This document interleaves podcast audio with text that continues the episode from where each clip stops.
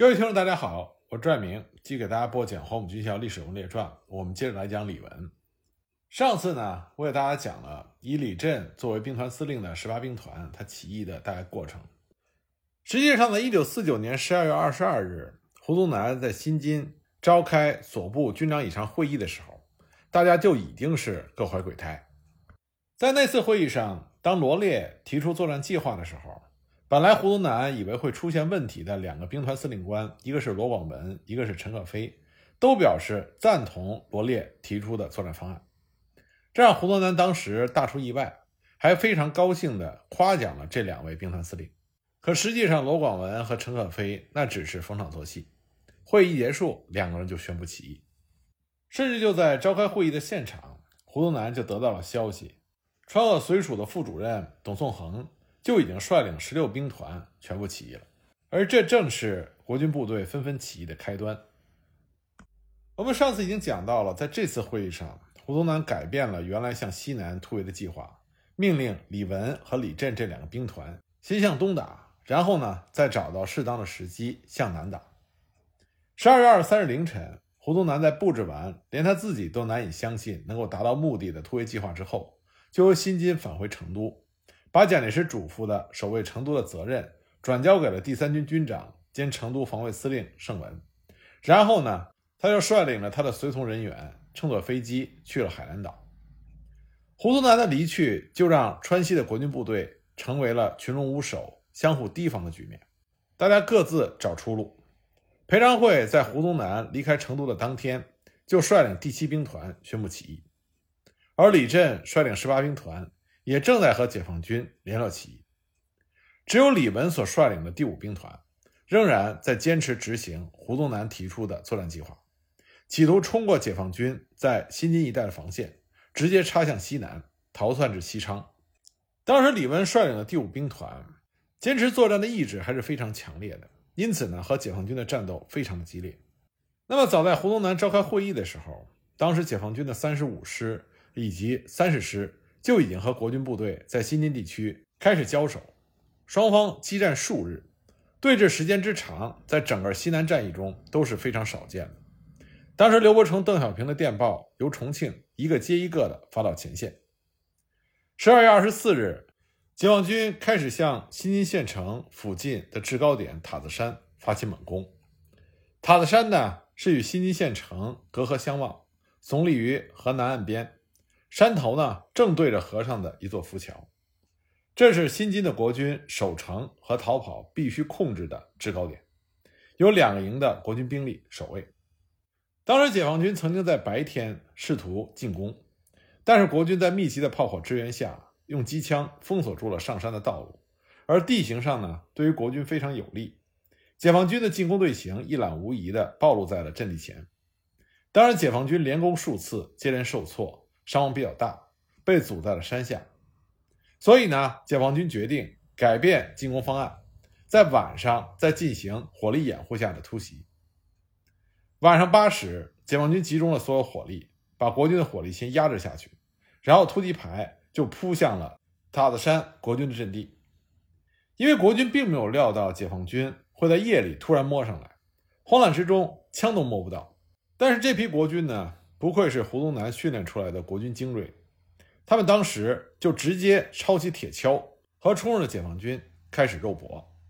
双方在夜幕中如此近距离的搏杀，枪已经不管用了，拳头、石块、木棒成了最好的武器。不过因为解放军是有备而来，而国军这边呢是仓促应战，所以国军的增援部队要比解放军的部队到达的慢。结果呢，塔子山上的国军部队全部被歼灭。塔子山战斗呢，国军的营长被击毙，被俘只有二十多人，而解放军这边呢，也付出了沉重的代价，牺牲了十九人，伤了一百二十多人。占领塔子山之后，解放军就可以用居高临下的火力威胁新津县城。所以呢，十二月二十四日黄昏，李文命令第五兵团在新津方向的主力开始全线向邛崃、浦江方向撤退，企图在那个方向实施突围。当时国军集中了密集和猛烈的炮火，向着突围的方向不停地轰击，想要用炮火打开一条血路。在炮击之后，狂跑的国军就像潮水一样沿着公路向西涌去，而解放军呢在后面紧紧的追赶。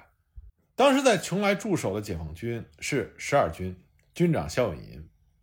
那么他所属的第三兵团副司令员杜义德就给肖永银他们发电报，让他们一定要死死堵住李文第五兵团突围的道路。邛崃呢，它是拱卫成都的重镇，是位于川康要道的咽喉之处，历来就是兵家必争之地。关于邛崃县城的重要位置，当时国民党四川省主席王灵基也是看得非常的清楚，所以呢，他亲自布置了邛崃县的守卫。但是呢，刘文辉的起义就让想通过邛崃逃往康藏地区的国民党各式各样的部队和官吏。在邛崃县城被阻挡住了。当时邛崃县城之内，各种军用物资塞满了大街小巷，到处都是国军的官兵。而且在十二月十六日，王灵基率领他的随从以及保安第八、第九团就逃到了邛崃县城。他把国军部队组织起来，一面布防，一面准备西进康藏。他打算集中兵力击溃刘文辉的起义军，从而保证国军的退路。可王灵基没有想到的是，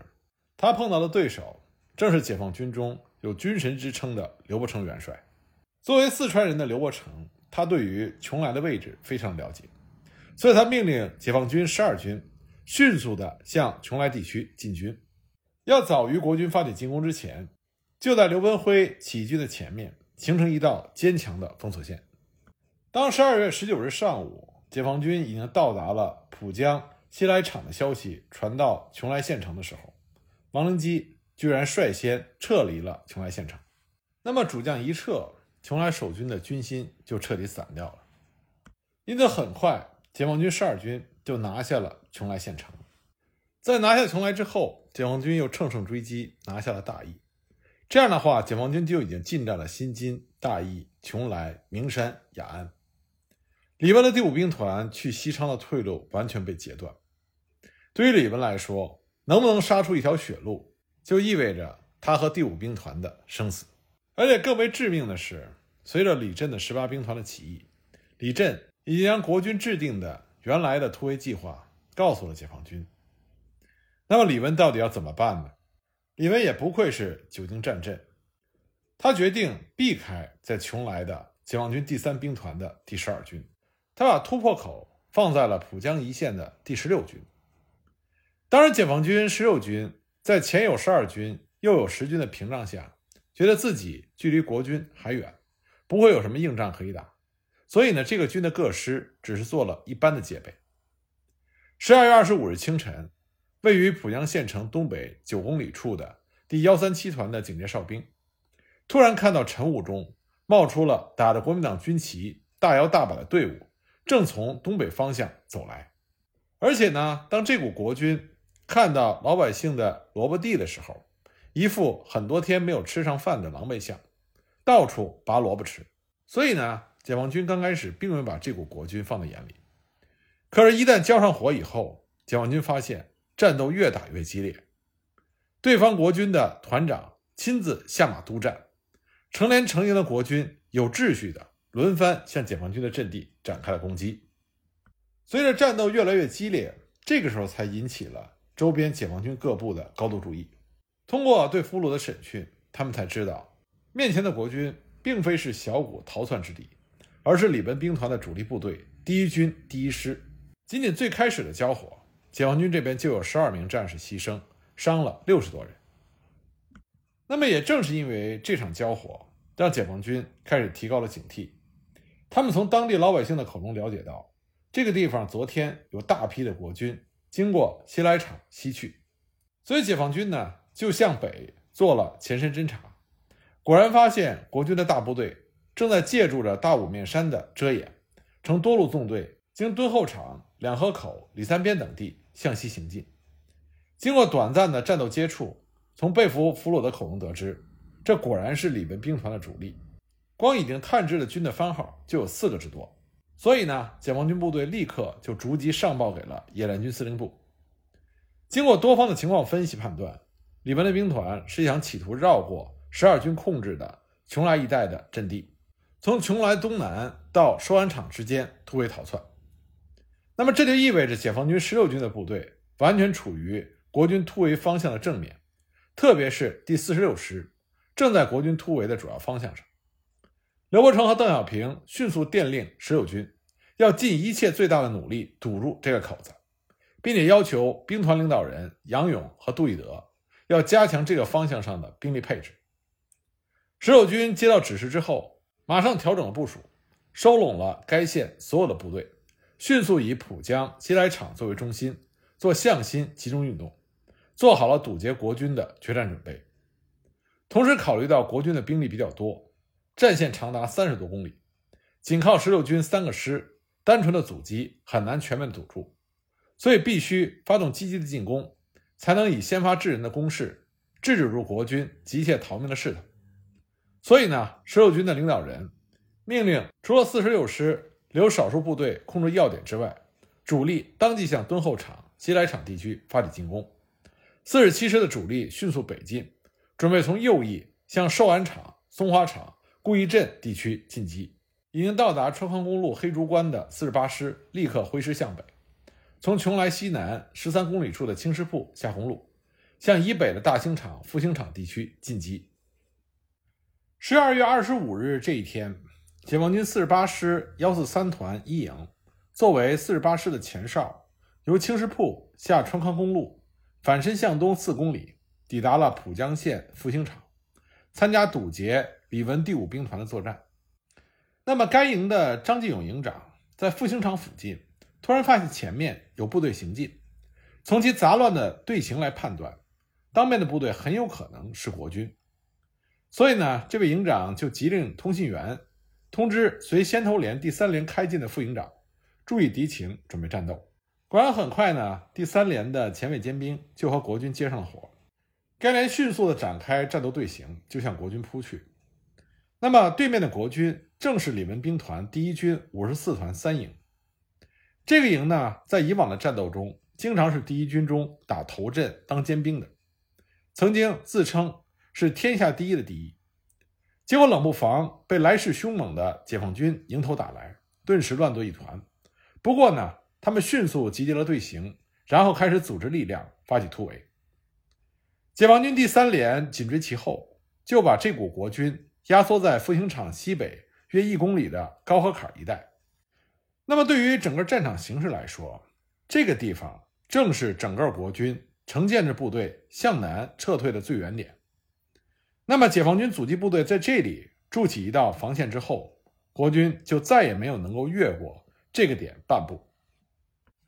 高河坎呢，是临河的一个小村寨的名字，方圆约有一公里，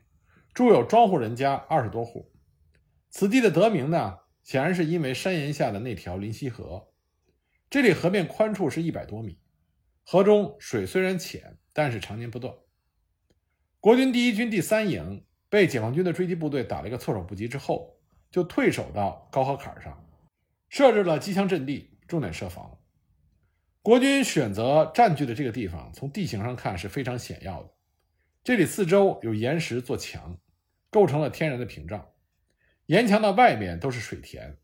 而靠河一面已经被河水冲塌了一个缺口。最初呢，解放军的攻击部队正是看上了这个缺口，所以顽强地向高河坎上的国军。发起了一次又一次的进攻，但是呢都没有能够奏效。这个时候，从高河坎到新津的四十公里河流的沿岸，正是国共两军最后决战的主要战场。临溪河这条不显山露水的小溪小河，却成为了中国内战史上一条不同寻常的河流。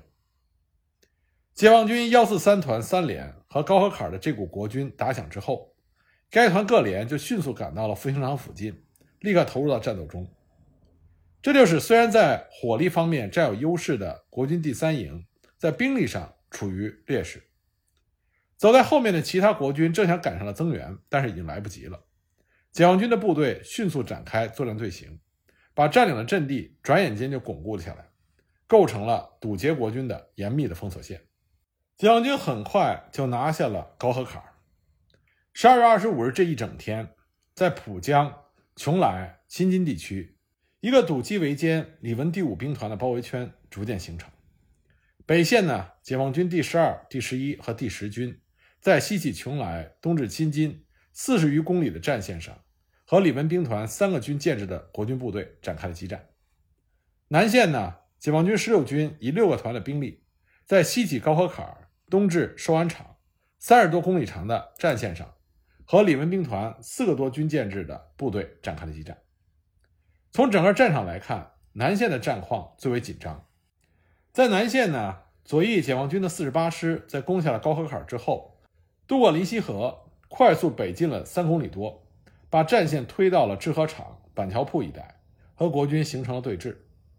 右翼四十六师在攻下吴山坡之后，再次出击，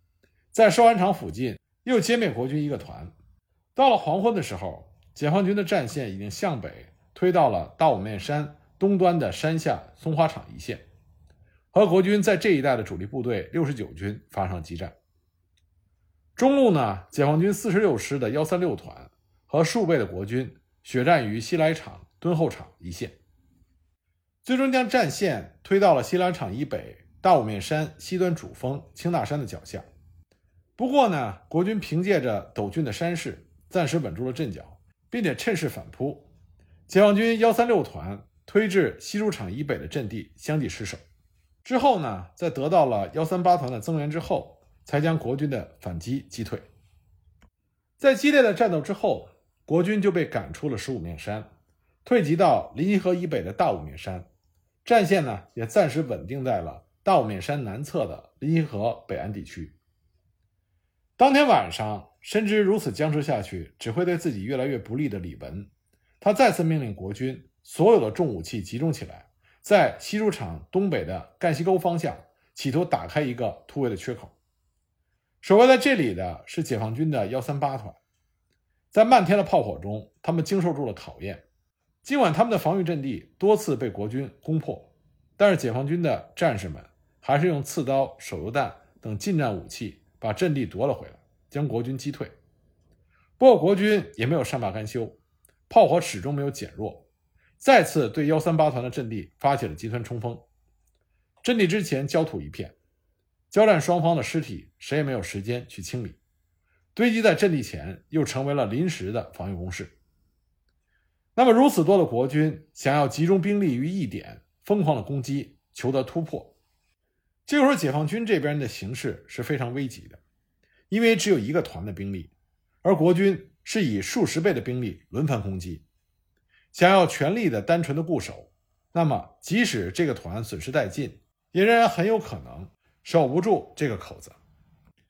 当时解放军的团领导决定，为了堵住正面的国军，改变原来的单纯防御的战术，以攻对攻，这才能解决危局。应该把交战的战场引到国军的阵地上去。那么首先要摧毁的就是对前沿阵地威胁最大的国军的炮兵阵地。所以当时这个团就派出了全军的战斗英雄，三营营长桑金秋率领团预备队七连的一百二十多名战士，在午夜十二时，利用国军战线结合部的空隙，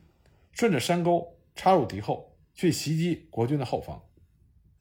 那么七连在桑营长的率领之下，当夜就秘密插入国军阵地，远达四公里之多，以迅猛的动作抢占了郭石桥附近的两个山头。活捉了国军九十二师青年营营长等三百多人。最有意思的是，当这两个连的国军俘虏被押送回西来场的时候，途中因为天黑，又有不少不明真相的国军主动加入到俘虏的队伍。结果等到了西来场的时候，清点俘虏的数量居然比原来还多了不少。三营长把俘虏向后转运之后，就立刻组织火力猛烈袭击国军的炮兵阵地。使国军炮兵阵地陷于瘫痪，再难以发挥火力，这就缓解了前沿阵地的紧张形势。这支突入到国军纵深的解放军小分队，不断的变换位置打信号战，在不明情况的国军听来，解放军主力部队似乎已经进入到国军的纵深，所以国军的军心就更加的混乱。这个地区距离李文的兵团部只有三公里多，深夜里激烈的枪声让李文大惊失色。连连追问枪声从何而来，为什么会这么近？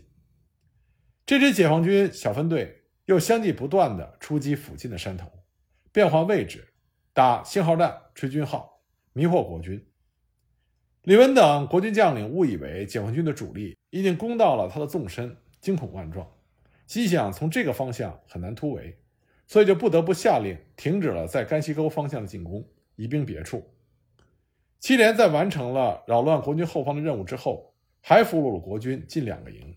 在天亮前才返回了前沿阵地。这天夜晚呢，解放军十六军的指战员紧急商讨研究对策。认为当面的国军已经占领了有利地形，而十六军的部队经过连日的行军和一日的紧张作战较为疲劳，次日七师又没有赶到，前沿阵地兵力过于单薄，所以慎重决定下令各部暂停进攻，趁机组织炮兵火力，调整部署，等到十六军主力和增援部队全部赶到之后再发起总攻。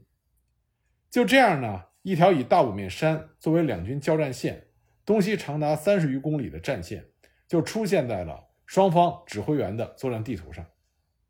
国军借助山势作为屏障，暂时迟滞了解放军的攻势，但也无力把解放军赶过临溪河，打通由此向南突围的道路。而背水作战的解放军四十六师的部队，这个时候虽然士气高昂，但是因为战线过长，有显兵力不足，整团整营的兵力往大五面山上各个要点口子一放，就觉得捉襟见肘。兵力不复使用，也就很难再向国军发起更为猛烈的进攻。因此呢，十二月二十五日晚和二十六日一天，两军对垒僵持在了一起。枪炮声虽然不断，但是双方都没有比较突出的进展。